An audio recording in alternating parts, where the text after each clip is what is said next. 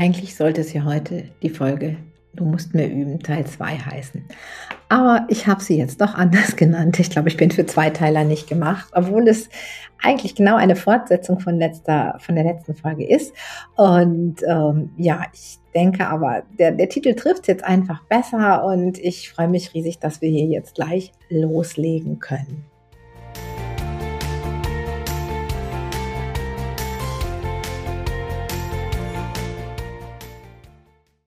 Hallo und herzlich willkommen zu einer neuen Folge von Lega Talk, dein Podcast rund um Legasthenie und Dyskalkulie. Mein Name ist Petra Rodenberg und ich bin integrative Lerntherapeutin und ganzheitlicher Kinder- und Jugendcoach und bin sowohl in der Therapie als auch in der Ausbildung tätig. Ja, und ich betreibe hier diesen Podcast jetzt bereits seit einem Jahr und das macht mir riesig viel Spaß. Und wir haben mittlerweile auch schon fast 30.000 Downloads in einem Jahr. Das macht mir auch sehr viel Freude. Und ja, legen wir doch jetzt einfach mal los. Vielleicht erinnerst du dich, wir haben letzte Woche über den Satz gesprochen, du musst mehr üben. Der Satz, der mir die Nackenhaare zu Berge stehen ließ. Und ähm, dieser Satz kann ganz schön viele negative Gedanken und auch negative Glaubenssätze auslösen. Und heute geht es jetzt darum, wie wir Kinder davor schützen können, dass sie aufgrund von einer Legasthenie oder Dyskalkulie ihr Selbstvertrauen und ihre Selbstwirksamkeitserwartung verlieren. Vielleicht ist dir ja in Instagram und Co schon mal der Begriff Growth Mindset untergekommen. Der ist gerade ziemlich in Mode.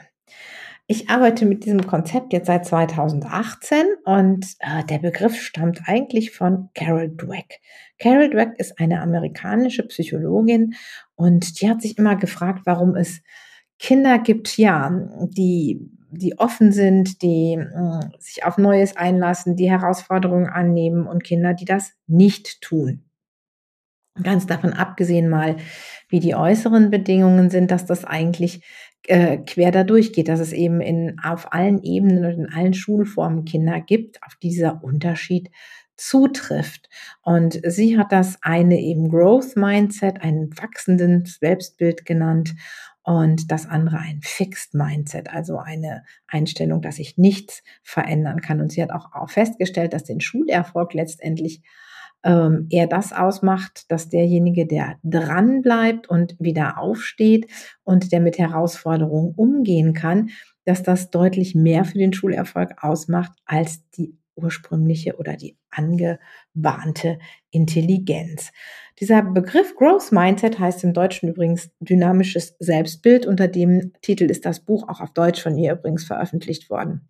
Ich finde ihn eigentlich auch ganz schön so. Ich habe ein ganz dynamisches, flexibles Bild von mir. Aber Growth, das hat ja auch was mit Wachsen zu tun. Und wir wollen ja, dass unsere Kinder wachsen, auch wenn ihnen Schwierigkeiten in den Weg gelegt werden. Und so wie wir mit unseren Kindern reden und wie wir mit ihnen umgehen, haben wir es auch oft in der Hand ob sie wachsen können oder auch nicht.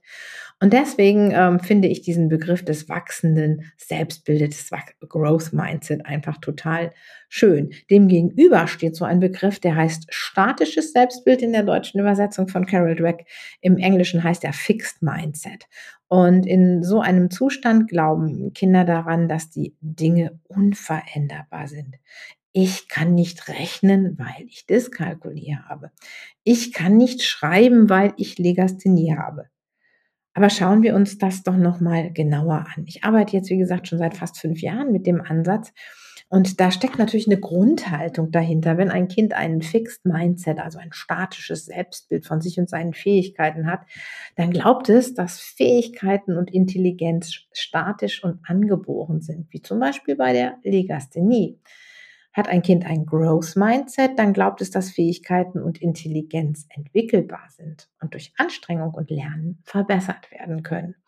Und ähm, gerade beim Thema Intelligenz finde ich das ganz spannend. Intelligenz ist tatsächlich etwas, was sich entwickeln kann und ähm, auch entwickelt. Es gibt da drei Ebenen. Es gibt das, was wir sozusagen diese neuronale Geschwindigkeit nennen. Das ist das, was tatsächlich ein Stückchen angeboren ist. Wie schnell feuern unsere Synapsen, wie schnell ja, kommt die Information von A nach B. Aber es gibt ja auch noch viel mehr. Es gibt dabei das Thema der, des Vorwissens. Das heißt, je mehr ich weiß, umso mehr Wissen kann ich anknüpfen und umso schneller kann ich neues Wissen lernen. Und das beeinflusst unsere Intelligenz ganz ungemein. Und auch das, was ähm, ja in den USA, das hat Dave Perkins, das ist ebenfalls ein amerikanischer Wissenschaftler, ähm, auch schon herausgefunden, dass der Gedanke, ich kann mir ja Gedanken machen, ich kann ja feststellen, wie mein Lernprozess ist, was mir beim Lernen hilft, was nicht so gut funktioniert. Ich kann es anders machen, weil damit erreiche ich dann vielleicht bessere Ergebnisse. Und das ist so traurig. Wir zeigen unseren Kindern oft nicht, wie sie es anders machen können, egal ob sie jetzt von Teilleistungsstörungen betroffen sind oder nicht. Ähm, wir versuchen immer noch mehr vom Gleichen zu machen, was nicht funktioniert hat. Ich sehe es gerade besonders jetzt zum Beispiel bei Diktaten, da wird dann ein Wort, was falsch war, fünfmal abgeschrieben. Ein völlig, ja, eine völlig unsinnige Übung für Kinder mit Legasthenie. Die müssen erstmal gucken und verstehen, was dahinter steht, bevor man sie das fünfmal abschreiben lässt. Sie ist wohl möglich beim fünften Mal wieder falsch schreiben. Davon ja, das, es bringt keinen Lernzuwachs und das heißt, es ist eine Lernstrategie, etwas zigmal abzuschreiben, die für ein Kind mit Legasthenie nicht wirkt. Die mag für den Lehrer, der diese, diese Strategie rausgibt oder auch für den Erwachsenen, der mit dem Kind übt, durchaus als Kind sinnvoll gewesen zu sein. Für die meisten Kinder mit Legasthenie ist sie nicht sinnvoll, genau wie das stupide Runtersagen von Malreihen absolut nicht hilfreich ist, sondern eher das Lernen verhindert und dauerhaft den Lernerfolg kaputt macht. Das heißt also, Intelligenz, wie zum Beispiel reflexive Intelligenz, kann ich einfach dadurch entwickeln, dass ich gucke, wie kann ich gut lernen, was hilft mir beim Lernen und von dem mache ich mehr und nicht immer mehr von dem, was sowieso schon nicht geholfen hat.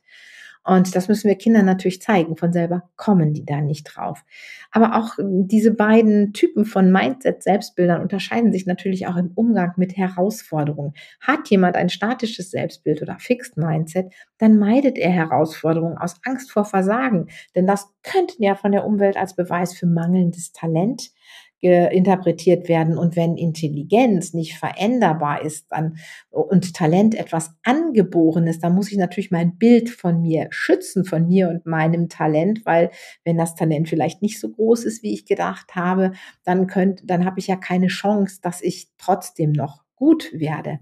Und bei jemandem, der einem ein dynamisches Selbstbild oder Growth Mindset hat, der sucht auch nach Herausforderungen und für den sind das Gelegenheiten zum Lernen und zum Wachsen. Und ich schaffe nicht jede Herausforderung, aber auch wenn ich eine Herausforderung nicht schaffe, werde ich ein Resümee ziehen. Ich werde feststellen, was hat mir geholfen, was hat mir nicht geholfen. Ich werde es beim nächsten Mal anders machen können.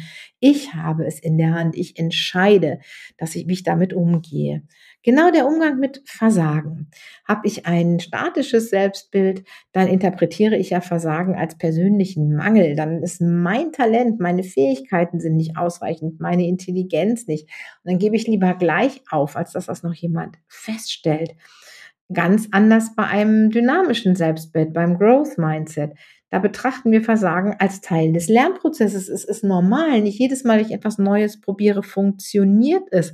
Dann gucke ich, wie ich den Prozess anpassen kann und arbeite an den Verbesserungen. Ich habe neulich so einen schönen Satz von meinem Meditationslehrer gehört, der zu mir sagte, mach Fehler, mach noch mehr Fehler und mach bessere Fehler. Ich fand, das war so ein richtig schöner Satz für ein Growth Mindset.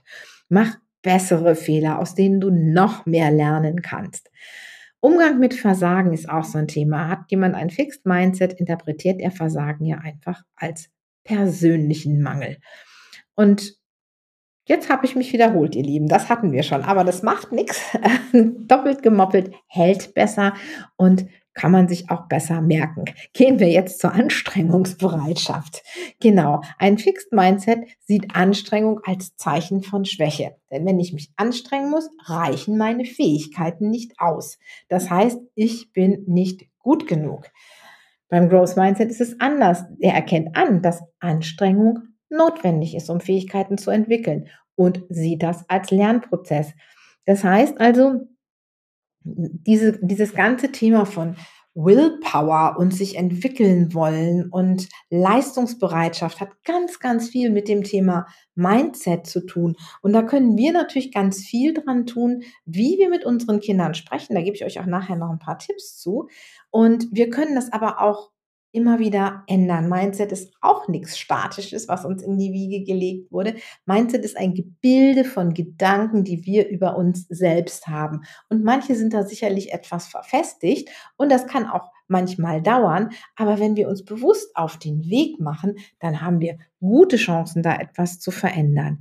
Und natürlich hat diese Form von Einstellung, von Mindset etwas damit zu tun, wie ich mit einer Legasthenie oder Dyskalkulie umgehe. Denn hat ein Kind so ein festes Denkmuster und neigt dazu, seine Schwierigkeiten beim Lesen, Schreiben oder Rechnen als unüberwindbare Hindernisse als Schwäche, als mangelnde Fähigkeit zu betrachten, dann würden sie natürlich dazu neigen, sich selbst als unfähig zu sehen und das beeindruckt, äh, beeinflusst natürlich nachhaltig das Selbstvertrauen. Und ich sage manchmal auch so, so, so eine Legasthenie-Diagnose, so wichtig sie ja sein muss für ähm, für die Förderung und für den Nachteilsausgleich, gibt mir aber auch so ein Stückchen, so ein Brief und Sieb, Siegel ähm, nach dem Motto, ähm, für, ich kann das nicht. Das ist so ein negativer Glaubenssatz mit Stempel, sage ich immer. Und ganz anders bei dem Growth Mindset, da habe ich ja ein Denkmuster, das dazu tendiert, mir zu sagen, ja, das ist eine Möglichkeit. Ja, ich, kann nicht so gut schreiben wie andere, ich kann nicht so gut lesen, aber ich nehme die Herausforderung an und ich suche auch meine Lernansätze. Wie kann ich damit umgehen? Natürlich brauchen Kinder dabei Unterstützung von erfahrenen Therapeuten, von ihren Eltern, von den Lehrern. Das heißt, dass wir gucken, wie kann denn dieses Kind jetzt zum Beispiel die Nomen lernen? Braucht es eine Ankertechnik? Braucht es eine Bewegungstechnik? Ist es eher ein visuelles Kind? Kind, wie kommt es dazu, dass es sich zum Beispiel merken kann, Nomen wird, werden groß geschrieben. Da ist, bin ich als Therapeut in meiner Kreativität gefragt, beziehungsweise du. Und genau darum geht es natürlich auch immer in der Ausbildung bei uns auch zum ganzheitlichen Kinder- und Jugendcoach, diese Kreativität anzuregen mit all dem, was man lernt, zu gucken, was kann ich individuell für dieses einzelne Kind einfach tun, denn dann wird es auch die Ausdauer aufbringen und Fortschritte erzielen. Und vielleicht sind es auch Fortschritte manchmal, indem es heute technische Hilfsmittel nutzt. Das ist ja keine Schande. Das ist etwas, was den Nachteil hilft auszugleichen, aber das mir zeigt, ich kann es genauso gut wie alle anderen. Und ein ganz, ganz großer Punkt ist das Mindset von uns, Eltern, Lehrern, Förderlehrern, Lerntherapeuten und Coaches. Denn wenn wir davon überzeugt sind, dass das Kind ja benachteiligt ist, dass es sich schwerer tut, dass die Welt ungerecht zu ihm ist, dann wird ein Kind diese dieses Bild ganz automatisch übernehmen, denn ein Kind passt sich seiner Umgebung an. Das heißt, wenn wir denken, oh, warum hat es jetzt mein Kind getroffen? Oder wenn wir denken, Kinder mit Legasthenie werden nie gut schreiben lernen. Und naja, in der Oberstufe gilt das ja eh nicht mit dem Nachteilsausgleich, dann sind das Dinge, die übertragen sich. Passt da gut, gut auf, überprüft euer Selbstbild. Es ist auch egal, ob es Legasthenie und Dyskalkulie ist, auch bei anderen Dingen. Guckt, ob ihr offen sein könnt. Denn wenn wir als Erwachsene die Herausforderung annehmen und daran glauben, dass es Möglichkeiten gibt für dieses Kind, ob das jetzt ein super gutes Training ist, was auf jeden Fall am Anfang stehen sollte. Das heißt, dann sollte eine Förderdiagnostik am Anfang stehen, dann sollte ein super gutes Training da stehen und dann dürfen da auch technische Hilfsmittel stehen. Und manchmal müssen wir dann auch ein bisschen kämpfen, dass diese technischen Hilfsmittel anerkannt werden. Aber das sollten wir immer sehen. Es ist eine Herausforderung, das zu bekommen, was das Kind braucht und nicht ja, ich bin jetzt hilflos und die Welt liegt mir Steine in den, in den Weg. Das ist manchmal schwer und manchmal ist es vielleicht gut, wenn wir uns in der Gruppe austauschen, wenn wir uns gegenseitig stützen. Und das tun wir auch zum Beispiel in unseren Facebook-Gruppen. Und äh, aber grundsätzlich ist es so, unser Mindset, unser Gedanke über das Thema beeinflusst sehr stark das, was das Kind über sich selber denkt.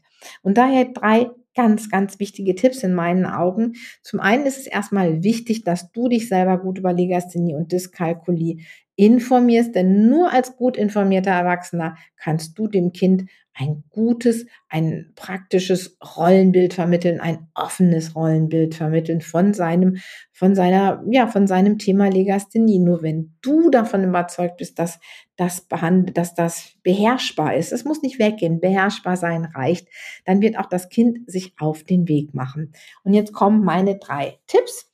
Achte auf deine Sprache, denn wie schnell sagst du vielleicht, du bist so schlau, du bist so begabt, du bist so klug, so sportlich, so ich weiß nicht was, schön, du hast so blaue Augen. All das sind statische Merkmale, die wir nicht verändern können. Schlauheit ist ja vererbt, Begabtheit auch. Viel, viel besser ist, die, diese Sätze begründen direkt einen Fixed Mindset, die spielen dem in die Hände. Denn wenn ich diese Gaben habe, kann ich, äh, dafür kann ich ja nichts. Und wenn ich dann nicht so schlau bin, dann muss ich mich schützen. Wenn ich aber dem Kind sage, ähm, du hast super gut gelernt, du hast dich angestrengt, ich habe gesehen, was du geleistet hast, ist das ein völlig anderer Blick. Also Sprache ist ganz, ganz wichtig. Aber auch der Umgang mit Herausforderungen. Ja, es mag ja sein, dass es für ein Kind eine Herausforderung ist, dass es sich überhaupt erst gar nicht hinsetzen will zum Arbeiten. Aber wir können auch eine Herausforderung als Chance betrachten selbst wenn uns die Schule Steine in den Weg legt. Denn wir können an das Ganze als Detektivspiel zum Beispiel sehen. Wir können sehen, wie überlegen wir, wie lösen wir das Problem. Wir können einfach an dem Thema arbeiten und Spaß haben, ohne den Blick auf das Ergebnis zu richten. Wir können, es gibt so viele tolle Spiele im Thema Lesen, Schreiben und Rechnen. Also von daher gesehen, ja, wir müssen lernen, wie wir Herausforderungen, mit Herausforderungen umgehen und Kindern Lust machen, Herausforderungen anzunehmen. Ja, und das dritte ist, bitte, bitte, bitte betrachtet den Lernprozess und nicht das Ergebnis. Das ist eine Fähigkeit, wenn man das einmal gelernt hat, die tragen Kinder durch, die trägt die Kinder durch ihr ganzes Leben. Das dürft ihr nicht vergessen. Denn wenn wir diese Fähigkeit haben, den Prozess zu sehen, unsere Leistung zu sehen und nicht nur auf das Ergebnis zu fokussieren, dann können wir viele, viele Dinge, wenn mal etwas nicht klappt, gut wegstecken und das Krönchen richten und wieder weiterlaufen. Denn ähm, klar kommt es vielleicht irgendwann auch mal auf das Ergebnis an. Es ist keine Frage. Sicherlich, wenn es ums Zeugnis geht, ist leider eine unschöne Situation. Aber Anstrengungsbereitschaft und der Wille, Herausforderungen anzunehmen, der kommt nur von der Erfahrung, dass Anstrengung sich lohnt. Und selbst wenn das Ergebnis am Anfang noch nicht zur Anstrengung passt, wir können die Anstrengung loben, wir können die Anstrengung zeigen und wir können auch vielleicht manchmal feststellen, an der Stelle haben wir vielleicht uns zwar dolle angestrengt, aber ganz viel vom Falschen geübt. Und da wären wir dann wieder zum Abschluss dieser kleinen Sequenz bei meinem nicht besonderen Lieblingssatz, du musst mehr üben.